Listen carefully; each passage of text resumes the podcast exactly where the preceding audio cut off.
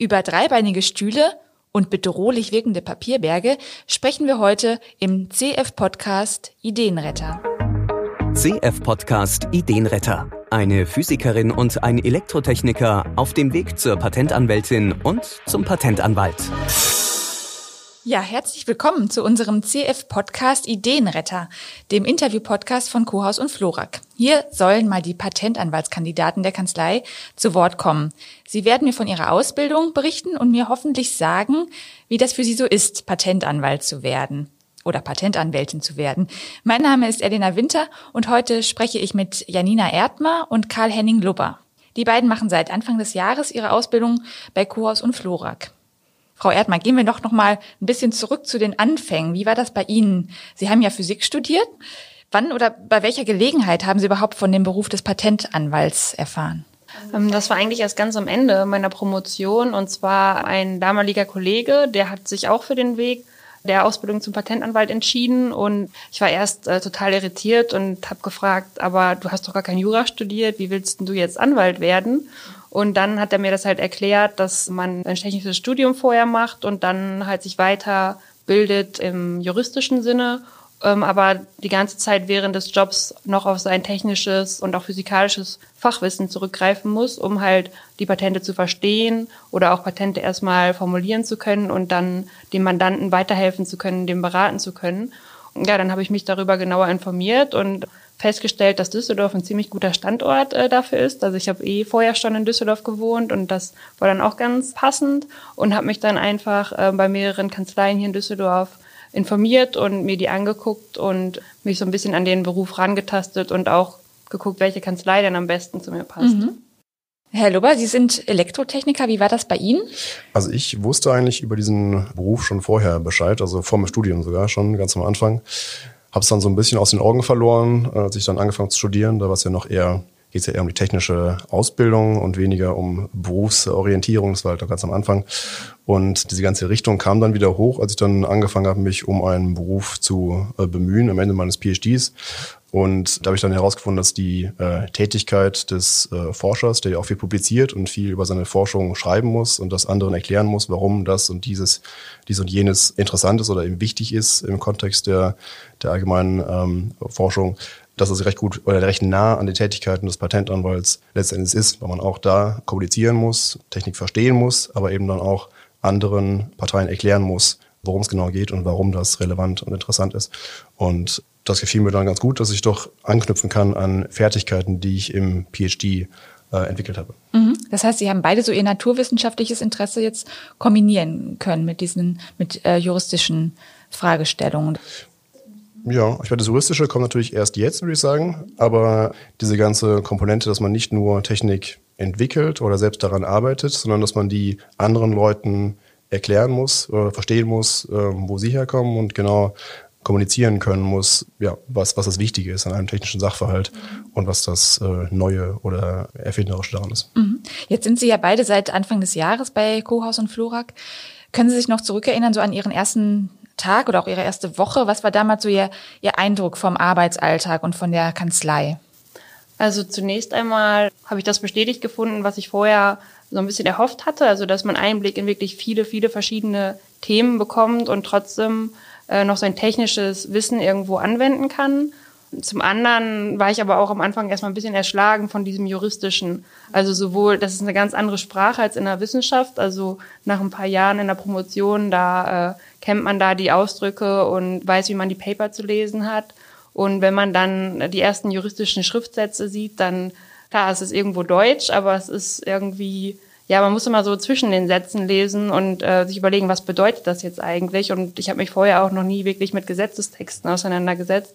Also da muss ich zugeben, war ich am Anfang ein bisschen erschlagen, mhm. habe mich dann aber ähm, auch durch diese ganzen ja verschiedenen Diskussions- und Lernrunden hier dann immer mehr an diese Art zu, zu schreiben und auch zu lesen gewöhnt. Genau, und das hat aber am Anfang wirklich ein bisschen gedauert, bis man sich da reinfindet. Mhm. Das war bei mir ähnlich. Also die gesamte juristische Komponente hat man ja vorher gar nicht kennengelernt im Studium und allein dieser unglaubliche Wust an Regularien, den man zu Anfang gar nicht übersehen kann, wo in der natürlich die ganzen Anwälte sich äh, pudelwohl fühlen. Und ähm, das war zu Anfang sehr, sehr schwer, sich da einzufinden. Fand ich auf jeden Fall, ähm, wirkt es recht bedrohlich äh, fast schon. Aber das hat sich relativ schnell gelegt, fand ich. Sie kriegen dann also, auch wahrscheinlich nicht den ganzen, so einen ganzen Berg an Schriftsätzen direkt nee, nee, genau. vorgelegt, genau. also, oder? Es sind ja doch dann recht wiederkehrende mhm kleine Unterbereiche, in denen man sich bewegt, die immer wieder vorkommen und die, an die gewöhnt man sich dann eben. Was ich noch auf jeden Fall überraschend fand zu Anfang, war die ganze Denkweise, in der man so technische Schriftsätze sich ansieht, weil im PhD war es immer so, dass ich eher so, sag ich mal, lösungsorientiert an gewissen Problemen drangegangen bin und äh, vielleicht auch viel direkt an eigenen Interpretationen dazu gedichtet habe zu irgendwelchen Papern oder ähm, Beschreibungen von, von Techniken. Und hier muss man eben ganz genau nur daran bleiben, was da stand und sich ein bisschen disziplinieren, dass man nicht zu sehr in den Lösungsmodus des Ingenieurs verfällt, sondern ähm, sich zurücknimmt und nur analysiert, was da steht und das eben präzise sehr präzise ähm, durchliest. Weil Sie sich mit den Erfindungen von anderen Ingenieuren befassen, ne? Das ja, genau. Also im Ingenieursberuf ist es ja ganz anders. Da versucht man ja eher kreativ auf Basis eines gegebenen sach technischen Sachverhalts ähm, zu einer Lösung zu kommen. Und hier muss man sich etwas zurücknehmen und gar nicht erst anfangen, selbst Erfinder zu werden oder selbst Ingenieur zu werden, sondern muss eben einen analysierenden, beobachtenden Standpunkt einnehmen, der jetzt nicht unbedingt natürlich ist, wenn ich zu Anfang. Wobei ich sagen muss, dass man schon irgendwo ein Stück auch miterfindet bei ja, Anmeldungsschreiben. Bei Anmeldungen, genau. Genau, und ja. aber auch bei, wenn man jetzt Prüfungsbescheide erwidert, ein ja. bisschen kreativ sein muss, um sich zu überlegen, warum das denn jetzt doch nahe liegt, die Erfindung äh, des gegnerischen Patents, sage ich jetzt mal. Mhm. Haben Sie da ein Beispiel? Mm, also wenn ich jetzt zum Beispiel eine Erfindung bekomme und sagen wir jetzt mal, es ist ein Stuhl und der hat ja erstmal, sage ich mal, vier Beine und eine rechteckige Sitzfläche. Aber ich möchte ja meinen Schutzbereich möglichst weit fassen. Das heißt, wenn ich jetzt einfach sage, ich habe eine rechteckige Fläche zum Sitzen mit vier Beinen daran befestigt, dann wäre jetzt zum Beispiel so ein Schemel, der rund ist und nur drei Beine hat, der würde dadurch nicht getroffen werden. Deswegen muss man da dann sagen, eine Sitzfläche, ohne jetzt zu sagen, dass die viereckig ist zum Beispiel, weil sie auch rund sein kann, die mindestens drei Beine hat zum Beispiel. Und dann wäre ja sowohl der dreibeinige Schemel als auch der vierbeinige normale Stuhl davon äh, eingeschlossen. Und so muss man dann halt so ein bisschen überlegen, wie weit kann ich die Erfindung abstrahieren, damit für meinen Mandanten ein möglichst großer Schutzbereich dabei herumkommt. Also sprachlich muss man auch einfach sehr genau, genau sein, offensichtlich. Genau. Ne? Mhm. Hatten Sie sich das denn so vorgestellt, so die Ausbildung? Ähm, ja und nein. Also was das viele Schreiben und Lesen angeht, also mir war das schon bewusst, dass es ziemlich viel ist, aber es ist schon eine ganz andere Situation, wenn man dann, sage ich jetzt mal, mit so einem Berg von Akten auf dem Schreibtisch da alleine in seinem Raum sitzt. Also das ist ist dann nicht mehr so romantisch Bücher lesen und darin schwelgen, sage ich jetzt mal. Das ist dann wirklich ja viel Papier auf einmal. Also das äh, ist am Anfang schon ja muss man sich dran gewöhnen und ähm, diese Flexibilität, die man im Job hat, ähm, die hat natürlich auch sage ich mal, den Nachteil, dass man nicht so viel, also man hat nicht so viel Teamarbeit. Wenn man äh, arbeitet allein an einer Akte, was, wenn man ja gerne alleine arbeitet, ist das super und wie gesagt, man ist da sehr flexibel. Aber klar, man hat nicht mehr dieses typische Projektarbeiten, was man vielleicht auch noch in der Wissenschaft sehr häufig vorfindet. Also das ist äh, ja ein deutlicher Unterschied zu vorher. Ja, das muss man schon vorher wissen, dass man sehr viel allein arbeiten wird, genau, und sehr viel konzentriert in einem ruhigen Raum äh, lesen wird und sich äh, Argumentationen überlegen wird. Auch viel mehr Freiheiten oder ähm, Freiräume, die man hat, in denen man eben aktiv gestalten muss und aktiv äh, die ausfüllen muss mit Argumentationen und ähm, Überlegungen, wo vorher einfach nur eine Maschine ähm, auf einem anderen Ende eben steht und man die richtigen Codezeilen eintippen muss und dann passiert es eben und es passiert nicht. das ist jetzt schon anders. Jetzt fiel Ihr Einstieg in die Kanzlei ja gerade so in die Zeit, als es mit Corona so ein bisschen losging. Wie war das für Sie, ein neuer Lebensabschnitt und dann gleich unter erschwerten Bedingungen? Das war eigentlich für mich relativ entspannt. Ich war ja sowieso noch einen Monat, glaube ich, in der Kanzlei, während noch alles ganz normal lief. Und das reichte eigentlich aus, äh, fand ich, für einen, für einen Einstieg. In diesem Beruf, glaube ich, ist es nicht so, dass man so viel Interaktion benötigt, dass, äh, dass das jetzt eine starke Hindernis gewesen wäre. Das, glaube ich, in anderen Branchen schwerer gewesen. Also ist ja auch so, dass wir hier Einzelbüros haben und ich bin eigentlich auch während Corona-Zeiten immer im Büro gewesen. Und trotzdem haben Sie ja auch viel wahrscheinlich mit den Kollegen zu tun, mit anderen Kandidaten, oder? Ist das, das ist wahrscheinlich Teil auch der Ausbildung? Sie sagten auch ja, gerade, Frau äh, Erdmann, es gibt Lerngruppen. Genau, also die haben wir dann auch nach wie vor digital stattfinden lassen. Und wie Herr Luber schon sagte, das meiste der Arbeit an sich macht man halt selbstständig. Also für mich hat das jetzt nochmal ganz gut gezeigt, äh, diese Zeit. Also ein Grund, warum ich mich für den Beruf entschieden habe, ist halt eben auch, ähm, dass man ja insbesondere vielleicht als Frau, wenn man irgendwann mal später eine Familie haben möchte und da über die Vereinbarkeit mit dem Beruf nachdenkt, dass man als Patentanwalt natürlich sehr gut selbstständig arbeiten kann und nicht ständig darauf angewiesen ist, bei zu irgendwelchen Meetings fahren, zu fliegen und dann vielleicht die ganze Woche außer Haus zu sein. Und das hat sich jetzt eigentlich bestätigt. Also man kann super selbstständig die Akten abarbeiten, aber gleichzeitig waren wir immer digital im Kontakt, jetzt durch die Lernrunden oder auch jetzt mit meinen, meinen Ausbildern, die waren immer per Telefon erreichbar und kann sich da absprechen. Also für mich war das jetzt auch eher, sage ich mal, positiv, weil mir das nochmal gezeigt hat, okay, was das angeht, war das wirklich die richtige Wahl. Man ist da sehr mhm. flexibel. Aber Sie haben recht mit den Lerngruppen unter den Kandidaten, dass natürlich eigentlich wir schon sehr viel treffen, eigentlich jeden Tag und zusammen lernen. Und das hat ein bisschen gelitten natürlich in Corona-Zeiten. Wir hatten zwar noch verschiedene Lernrunden, wo wir betreut werden von Anwälten und quasi solche ähm, Vortragsreihen, ähm, die wir wurden weiterhin durchgeführt. Aber diese Gruppenlernrunden, in denen man sich dann jeden, jeden Tag zusammen mit den Kandidaten gewisse Aufgaben stellt und die löst, die fielen natürlich erstmal aus. Das war schon schade, ja. Mhm. Im Kanzleialltag ist es ja wahrscheinlich oft so, dass Sie, dass es so Learning by Doing ist. Wie äh, eignen Sie sich denn das ganze juristische Fachwissen denn an? Ja, so einmal liest man, oder ich gehe zumindest so vor, wenn ich jetzt neue Akten bearbeite, wo es um Sachverhalte geht, die ich noch nicht genau kenne, dass ich dann auch die Gesetzestexte mir dazu angucke und Kommentare. Und natürlich hat man neben der Kanzlei Ausbildung, diese zweijährige ähm, zusätzliche Ausbildung in der Fernuni Hagen, also Jurawissen für Patentanwälte. Und da hatten wir jetzt schon beide im äh, Juli die Einführungswoche. Also da gab es dann ähm, ja so seminarmäßig äh, sechs Tage am Stück Vorlesungen und jetzt äh, haben wir jeden Monat immer eine Einsendeaufgabe zu bearbeiten.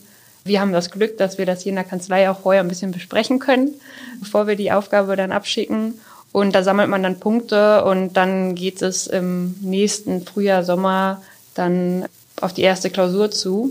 Genau, in Hagen lernen wir primär Recht, nicht unbedingt zugeschnitten auf das Patentrecht, sondern allgemeines Grundgesetz, also ähm, bürgerliches, Gesetzbuch. bürgerliches Gesetzbuch, mhm. genau. Dazu haben wir natürlich noch ähm, patentbezogene Lernrunden äh, in der Kanzlei, die, wo wir primär das europäische äh, Patentrecht uns aneignen. Von der europäischen Seite, ähm, um europäischer Patentanwalt äh, zu werden, muss man am Ende der dreijährigen Ausbildung auch noch eine Prüfung machen. Und da haben wir das Glück, dass wir in dieser Lernrunde, die wir täglich einfach unter den Kandidaten veranstalten, auch schon Fragen da immer zu durcharbeiten. Also ja, das heißt EQE äh, diese Prüfung und da äh, arbeiten wir immer schon so ein paar EQE-Fragen durch, so dass man sich da langsam rantastet. Genau. Und München wartet noch auf Sie. Genau, am Ende der drei Jahre geht es dann noch ins Amtsjahr. Wir acht Monate in München. Ähm, beim Deutschen Patent- und Markenamt sind wir einmal, dann noch beim Bundespatentgericht. Genau, das ist ganz am Ende und dann kommen wir dann hoffentlich zurück als frisch gebackene Patentanwälte. Jetzt stelle ich mir vor, dass Sie das, wenn Sie regelmäßig Schriftsätze vor sich haben, Anmeldungen selbst schreiben, dass man da ja auch wirklich ganz nah dran ist am Puls der Zeit und auch am Stand der Technik. Wie, fühlt sich das an, wenn man so weiß, ja, das könnte irgendwas sein, was jetzt übermorgen oder in ein paar Jahren auch wirklich angemeldet wird? Also ich finde es total cool. Ähm, also ich hatte jetzt tatsächlich auch zu Corona-Zeiten eine Anmeldung, die ja sehr nah mit, also mit den Schutzmaßnahmen zu tun hatte. Und äh, das war wirklich sehr spannend und da fühlt man sich dann irgendwie schon ja irgendwie auch privilegiert, dass man da mit dabei ist und auch in ganz andere Gebiete gucken kann. Das ist für mich auch das, was mit dem Beruf ausmacht, dass man da irgendwo am Puls der Zeit ist und mitbekommt, was es da alles gerade so Neues gibt. Hatten Sie denn in Ihrer, jetzt in Ihren ersten Monaten bei Kohaus und Florak schon mit Mandanten direkt Kontakt? Ich hatte nur einmal mit einem Mandanten direkt Kontakt. Da kam jemand zu uns in die Kanzlei und hatte ein akutes Problem, sage ich mal, einen akuten Verletzungsfall, wo ein Patent im Weg war sozusagen für den Mandanten. Und, Akuten ähm, Verletzungsfall hört sich an, als wäre er akut stimmt, verletzt stimmt. gewesen sein, aber. Wir mussten ja kurz bandagieren und dann nach Hause schicken. Ja. Nee, genau. Das ein mhm. Patent wurde zugelassen, was ihm sozusagen in seinem ja, Geschäft hinderlich gewesen wäre oder ist momentan. Und das ist auf jeden Fall noch eine ganz andere Art von Arbeit, wenn man auf einmal nicht mehr nur an seinem Schreibtisch sitzt, sondern äh, jemanden vor sich hat, der ein akutes Problem hat und äh, zu einem kommt und das gerne gelöst haben möchte. Und da ist man auf einmal dann nicht mehr eben nur an seinem Rechner und äh, arbeitet an abstrakten Problemen, sondern hat dann eben äh, direkt ja, eine ganz andere Aufgabe, in der man kommunikativ erstmal erklären muss, was sind die Möglichkeiten und den auch vielleicht ein bisschen beruhigen muss. Und das wurde mir auch dann erst klar, dass es ja auch ein großer Anteil im Beruf ist, dass man natürlich äh, mit Leuten, also die Erwartungshaltung von Leuten natürlich auch formen muss und zusammen mit denen zu Lösungen kommen muss. Ja. ja. Mhm. Wie sehen denn so Ihre nächsten Monate aus jetzt? Was erwartet Sie und worauf sind Sie vielleicht auch ganz besonders gespannt?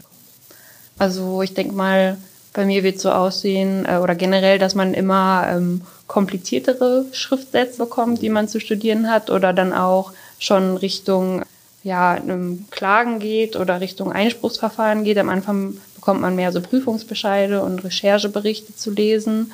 Und was ich hoffe, was demnächst ansteht, ist, dass man auch mal an so einer Gerichtsverhandlung mit teilnimmt. Also es ist im Moment ein bisschen schwierig, weil viele auch einfach nicht stattfinden. Also das fände ich nochmal besonders stimmt, spannend. Ja. Das sind auch die beiden Sachen. Das ist einmal genau die Teilnahme an Prozessen auf jeden Fall, für mich auch. Wo ich auch darauf freue, sind, wenn die Anmeldungen, die ich selbst geschrieben habe, zurückkommen und ähm, dann von der äh, Rechercheabteilung dann die die Rückmeldung kommt, äh, ist das, ist das neu, äh, was sind dann die Routen quasi ausgehend von dem, was man selbst geschrieben hat, ein Patent zu erlangen. Das denke ich mal, wird spannend werden. Ja, dann wünsche ich Ihnen für die nächste Zeit weiterhin ganz viel Freude bei der Ausbildung und bin auch gespannt, was Sie mir in ein paar Monaten weiter erzählen werden. Ja, ja danke. Vielen Dank. Mehr Informationen zur Ausbildung zur Patentanwältin oder zum Patentanwalt unter cohaus-florak.de slash karriere.